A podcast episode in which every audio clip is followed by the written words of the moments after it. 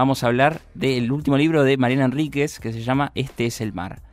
¿De qué se trata este libro? De rockeros muertos a los 27 años, un tema que nos suena común, del cual creemos que ya se ha escrito demasiado, pero de repente esta escritora llamada Mariana Enríquez, que ha hecho mucha escuela con el cuento de terror, eh, sus libros se han publicado en montones y montones de países, es una de las escritoras del momento a nivel mundial, me atrevo a decir, y vuelve a la novela, que es algo que no, no publicaba hace un tiempo, con, esta, con este libro llamado Este es el mar, que habla de rockeros muertos, agrega un componente a esa ecuación, que son rockeros muertos a los 27, que es qué pasa si existe un organismo supranatural de, de género femenino que hace que los rockeros se suiciden. O sea, hay algo, alguien, determinadas, de determinados entes que hacen que los rockeros se suiciden. De eso se trata la novela de Mariana Enríquez, que es una novela de 120 páginas que se lee en apenas unas horas, que nos gustó mucho y que nos, nos gustó mucho también eh, hablar con ella. Por cuestiones de horario no, no, no puede salir en este, en este momento, así que hemos, hemos grabado una entrevista eh, y de este modo la, saludamos. Mariana Enríquez, un gusto tenerte en Invasión de Brolis para hablar de Este es el mar. Hola, ¿qué tal? ¿Cómo estás? un gusto para mí hablar con ustedes. Eh, hablaba un poco de, tu trayectoria, de, cómo eh, cuando los cuentos eh, parecían tenerte ahí un poco atrapada, como lo tiene atrapado el personaje de, tu última novela, de repente nos sorprendiste con un, con un libro que, que me parece que habla un poco de, de lo que te ha gustado. Yo creo que en Este es el mar vemos póster de lo que pudo haber sido tu habitación de, de la juventud, no sé si me equivoco. Sí, todo es totalmente así. El, la novelita esta la escribí, digo novelita porque es, breve, ¿no? No porque, digo, a mí me gusta, ¿no? Que considera que es una cosa chiquita. Em, la escribí al mismo tiempo que escribía los cuentos y mis últimos cuentos del último libro por lo menos son cuentos que son muy locales, muy argentinos, muy realistas, la mayoría de terror. Y, ¿cómo decirte? Me, me, me, me agoté un poco de o me agotaba, mientras escribía me agotaba de como estar siempre en el mismo tono. Entonces tenía ganas de, escribir un poco como para divertirme, no es que sufra yo escribiendo los cuentos estos tan oscuros, eso la paso bien escribiendo todo. Pero tenía ganas de, tocar otros temas y, otras zonas que, que, que, también tienen que ver conmigo, porque yo no, no, no es lo único que me interesa hacer como este terror cotidiano y realista, también me interesan como registros más fantásticos, eh, me, me, gusta mucho el, rock, me gusta mucho la mitología del rock, me gusta me gusta también mucho el cómic, o sea, como como si querés este eh, tipos de de, de, narrativa más juveniles en algún sentido. Entonces no no le escribí exactamente después de los cuentos, sino al mismo tiempo y como como como si fuese para para no aburrirme tanto yo de lo que estaba haciendo. Eh, hay una interesantísima crítica que hemos compartido en nuestra página sobre este libro que la escribe eh, Beatriz Arlo, que seguramente te, te, ha honrado muchísimo, que habla de que los ambientes que existen en este es el mar quizás se podían eh, haber trasladado a lo que son tus cuentos de terror. ¿Cómo fue eh, meter a estos personajes de Este es el mar en, en, lugares remotos como una casa frente al mar, un océano o un lugar eh, deshabitado donde de repente ser, podrías cambiar un par de, páginas y decir nos estamos en el medio de una noche de constitución? ¿Cómo fue usar esos ambientes que los tenemos más asociados a vos con el terror lo que pasa es que yo en, los cuentos de terror siempre uso uso escenarios reales o, casi siempre. Para mí funcionan más y, qué sé yo. Y en, en esta me parece que uso escenarios que son como más convencionales los, los escenarios que uno tiene asociado con el cuento fantástico, con el relato de imaginación, ¿no? Este, eh, estos seres inmortales, eh, casas en el bosque, eh, bosques desconocidos, esto, este, estas especies de islas donde donde viven las chicas que son eh, que, son como lugares deshabitados, un poco misteriosos, casi como embrujados, ellas un poco como brujas, pero sin embargo no, no, es un relato de terror, es un relato fantástico. Em, a mí me parece que ya no hay como tantos límites de género, ¿no? Hmm. Como que para el terror eh, corresponden estos escenarios, para el fantástico corresponden estos. Me parece que está todo un poco mezclado y que además, además la, la literatura y escribir en general es un lugar donde uno eh, tiene toda la libertad del mundo para inventar las, todas las combinaciones que, que, sean posibles. Para mí, la literatura, lejos de ser un lugar que tiene reglas, es un lugar que, que, que está para romperlas, la hmm. verdad. Y hablando de inventar cosas, eh, para hablar del mundo del rock, que es un mundo que, que, conoces muy bien, elegiste, tomaste el camino de una banda apócrifa. Eh, conociendo tantas historias de rockeros muertos, eh, ¿fue difícil tomar esa decisión o fue estuvo desde un principio? No, no, siempre fue desde un principio. No, no tenía ganas de. yo cubrí mucho rock desde lo periodístico y es una cosa que me interesa muchísimo, pero pero tenía ganas de, de, hacer una banda intentada, hacer propia tenía ganas de que, de que hubiera referencias, comparaciones. Te estamos, eh, Mariana, perdón que te, que interrumpa, estamos un poco perdiendo el, ah, el tono de voz. No sé si puedes ubicarte un poco mejor. A ver ahí. Ahí te seguimos escuchando un poco lejos. A ver, por acá. También te seguimos escuchando eh, un poco lejos. Ahí, ahí me escuchas mejor o no? No. También. Eh, Sí, también. Si querés, eh, lo que vamos a hacer, Mariana, eh, es eh, volver. Ahí, ahí, te estoy tomando bien.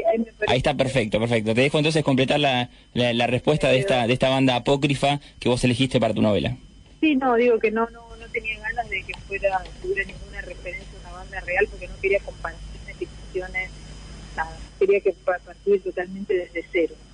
Eh, inventarla yo, inventarme en mi propio mi propio rockero, que es bastante poco convencional, es un chico es un, digamos, no, no, es un tipo muy clásico como rocker. Este, entonces, eh, sí, fue una decisión desde el principio la de De todos modos, uno sabe que vos tenés, habrás tenido en esa, en esa mesa de, trabajo o en esa computadora donde, donde te sentaras a escribir muchas estampitas donde hay algunas que tienen más prominencia que otra. El, factor Cobain tiene mucho más peso específico eh, que todos los demás. No sé si, si me equivoco estás, o estás eh, a favor de esta afirmación. No, Cobain casi nada. todo lo contrario. No, no, todo lo contrario no, pero no, no, no, no soy una, no soy muy nirvanera. Eh, y no, a lo mejor más, como por ahí es un personaje menos conocido que es que Richie Edwards, hermano Pritchard, era estaba un mm. poco más de lo que eh, estaba un poco más cerca de, de, de, lo que estaba escribiendo que, que Cobain. Lo que pasa es que es lógico que Cobain venga a la, me parece súper normal que venga a la imaginación, aparte por el tipo de, sensibilidad y de personaje y, y como un tipo que no es un rocker tipo Robert Plant. Que mm y también con la cita del principio, le, por lo menos le, das un condimento, un aditivo interesante para, para sumar a esos rockeros eh, a entrar a la novela también. Sí, sí, claro, porque es una, cita de Cole de, de que es la mujer de. Yo soy fan de ella, quizás más fan de ella que de él. Entonces no, no, lo pensé tanto en, en ese sentido, la verdad. Porque además hay algo en el personaje, el personaje el, el, el rocker del personaje, bien talento este, o sea, es, un, es una, la chica hay, tiene fans, es famoso y qué sé yo, pero no es mal. Y Nirvana era una gran banda, Comín tenía muchísimos ganas. Y no, no, tenía ganas de, de ese tipo de personaje trágico, digamos.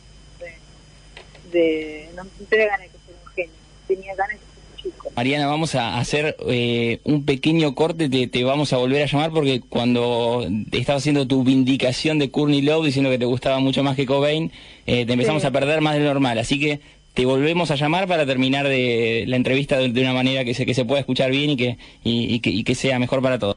Ahí estamos volviendo a comunicarnos con Mariana Enríquez, hablamos de Este es el mar, su última novela, qué tema lo de los teléfonos, ¿no? Eh, interesantísimo escucharla a ella, es una de las autoras del momento, eh, la viene rompiendo muchísimo, está recién llegada de una gira europea, donde allí presentó su último libro, Las cosas que perdimos en el fuego, más de 18 idiomas se ha traducido, y yo creo que este es el mar eh, con la fiereza que ella encara esta historia, sumamente original, seguramente sea también corra el mismo la misma suerte. Yo creo que este es el mar también la va a encontrar eh, publicada en, países muy, raros y, muy remotos. Ahí la recuperamos a, Mariana. Eh, queríamos eh, hacer bien la comunicación porque tenemos muchas ganas de, de, escucharte y hacer esta entrevista. Mariana, ahí estás en comunicación de vuelta. Sí, sí, sí, estoy por acá. Ahí se escucha. Ahí te escucha perfecto. 10 sobre 10. Totalmente quieta. Dale, dale, perfecto. Eh, hablábamos un poco de, cuáles son las estampitas o lo que a vos te lleva a, crear una historia sumamente original, una banda apócrifa. ¿Cuál es ese lado B eh, de la música que te encontró muchas veces escribiendo crónicas eh, periodísticas de, un show, de una banda? ¿Cuál es ese detrás de escena que más te llamó la atención desde el punto de vista de, la Mariana periodista? en cuanto a un show, en cuanto a qué? A un show, a un show en particular. A un show en particular. Pues, el más, el, para mí el show más importante que, que cubrí fue el show de Manic Preachers en Cuba. Mira. Me fui a Cuba a verlos directamente. Eh, fue un viaje que me pagué yo sola porque era súper fan y era la primera banda de rock occidental que tocaba en la Cuba revolucionaria. Era un delirio, básicamente, todo lo que estaba. Y, y nada, me fui a, para mí fue así como como además nadie los conocía, digo, ellos son súper famosos en Inglaterra, pero no son famosos en el resto del mundo, y mucho menos en Cuba. Y como nadie los conociera, se podía estar muy cerca de ellos todo el tiempo y, y ver como la, la, la, cuestión, estaban presa de todo el mundo, estaba toda la cuestión muy contradictoria de, ser una banda de, de, rock de inglesa, ¿no? De un país súper capitalista ir a tocar ahí, eh, cuánto había de, o sea, estaban todas las contradicciones al aire, ¿no? Cuánto había de, de, aprovechamiento de la situación, cuánto, cuánto había de compromiso genuino, cuánto había de estar de acuerdo con una situación, cuánto había de sorpresa de llegar ahí y encontrarse con la, con la realidad de, del manejo del Estado cubano. Así que mm, eso fue como el más interesante en ese sentido como narrativo, digamos, ¿no? De, de poder pensar en una en, en todas las contradicciones ideológicas, además que alrededor de una banda de rock. Y aparte yo era contra fan y estaba muy cerca de ellos. Entonces, para mí ¿Eso quedó escrito en algún lado? ¿Después lo publicaste? fue, una, fue una etapa de, Radar, que es el suplemento que edito en ese sí.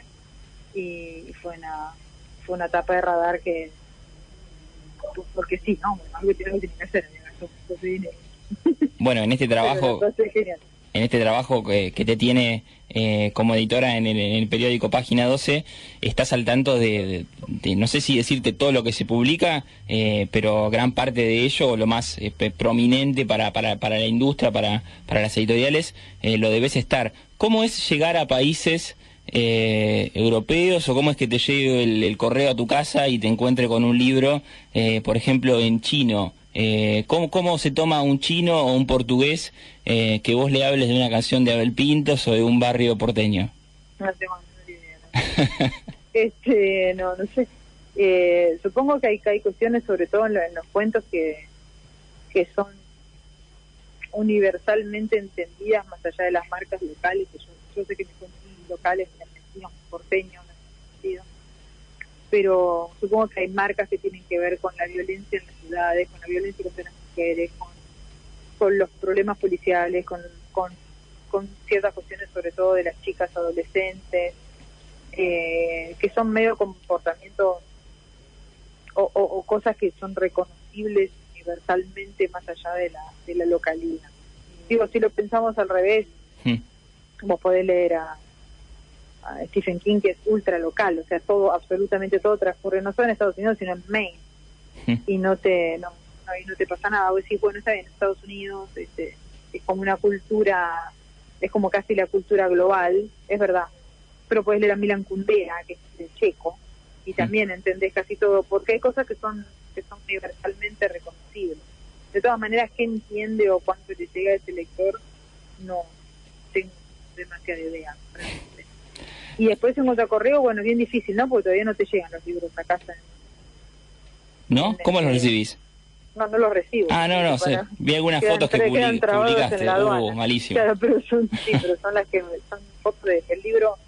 Yo tengo una agente, por suerte, por eso también puedo estar traducida en algunos lugares, y le llegan a ella. Ah. Este, y, me, y entonces ella me manda algunos porque si me mandan de dos a o tres llegan, pero si me mandan de a 20 se quedan trabados en la aduana, es posible sacarlos, pero me da una fiaca alucinante, puedes estar cinco horas ahí y es un, es un disparate. A veces cuando tengo ganas los voy a sacar y a veces eh, la burocracia me aniquila, básicamente.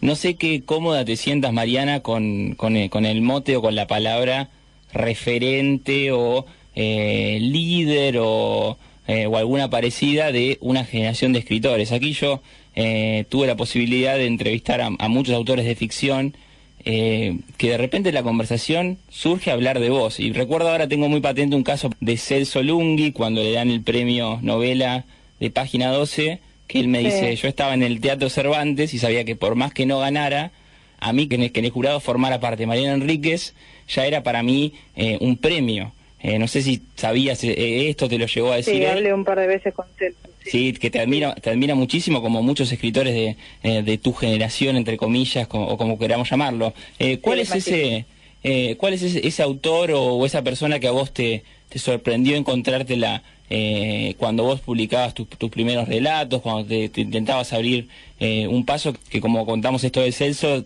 de repente confió en vos? Juan Fon, en su momento, que mm. era mi editor. Sí, fue mi, el que publicó mi, mi primera novela.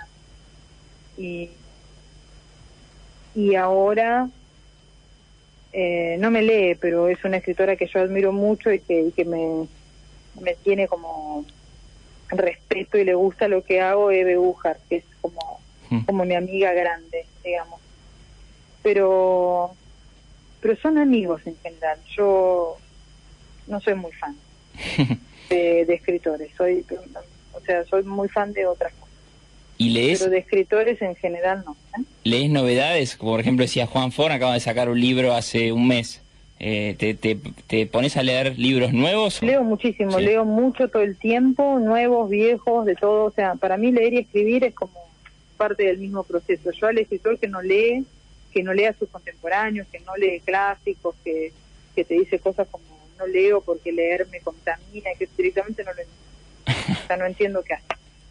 Para mí es realmente, es como el músico te dice no escucho música para que no me influencie, pero ¿por qué no querés que te influencie? O sea, eh, lo mejor que te puede pasar es que te influencia. Eh, no existe la originalidad, eso es tira hace 300 años. Eh, me, la verdad me leo todo el tiempo a contemporáneos, de acá, de afuera, y leo mucho también a, clásicos, ¿no? dentro de lo que puedo, mm. tengo bastante laburo y eso. Pero, pero yo creo realmente que, que leer y escribir son son un proceso que se retroalimenta constantemente. Y además en general lo que más me gusta es este encontrar los libros que más me gustan son los libros que me dan ganas de escribir. Termino y digo quiero escribir ese libro o tengo ganas de escribir o te dan como unas ganas ¿viste? si te gustaron un chico o una chica. Que te da como cierta vitalidad ¿no? Eh, hace muy poquito te, te, leí en una entrevista que, si no me equivoco, era de, salió publicada en Eterna Cadencia, donde vos decías, en un viaje eh, decías dos cosas que, me dejaron pensando mucho. En un viaje de escritores, a lo sumo puedes conocer a una persona. Eh, o a una persona interesante, por lo menos. Eh, de esta última gira, ¿a quién conociste o con qué escritor o alguien ligado a este ambiente pudiste codearte o, conocerlo simplemente? Esta Sí. Estuve mucho con Samantha Joelin, que se la conocía de antes, pero bueno, estuve. Mm. Este, y nada, y me pasé muy bien con ella. Como una buenísima compañía. Y no mucho más, ¿eh? No tenés tiempo. Porque después medio que, que estás ahí en la mesa, Escuchamos a Mariana Enríquez, una de las escritoras del momento, un verdadero lujo eh, escucharla hablar sobre su última novela llamada Este es el mar. Me quedo con un título, no existe la originalidad. Eh, próximamente le vamos a compartir la entrevista para que, para que la puedan escuchar eh, completa. Otra de las cosas que, decía Mariana en, el final es que no se puede vivir de los libros. Es, es, muy... es una profesión, la del escritor o la, escritora, que está muy endiosada y que uno la, la tiene muy allá arriba, pero cuesta mucho vivir de vender libros. O sea, lo pueden hacer las personas contadas con los dedos de, las dos manos. Eh, incluso está bueno cuando personas que sí lo hacen lo ponen en cuestión, como hizo Claudia Piñeiro en el discurso de la apertura de la Feria del Libro, que dijo, no conocí nunca en mi vida a ningún diputado o, senador o diputada o senadora que haya dicho, bueno, quiero presento este proyecto para los escritores. Muchas eh, teorías, eh, muchas premisas, como por ejemplo el escritor tiene que ganar tanto por ciento, empiezan y termina con el razonamiento porque es, así, siempre fue así y va a seguir siendo así.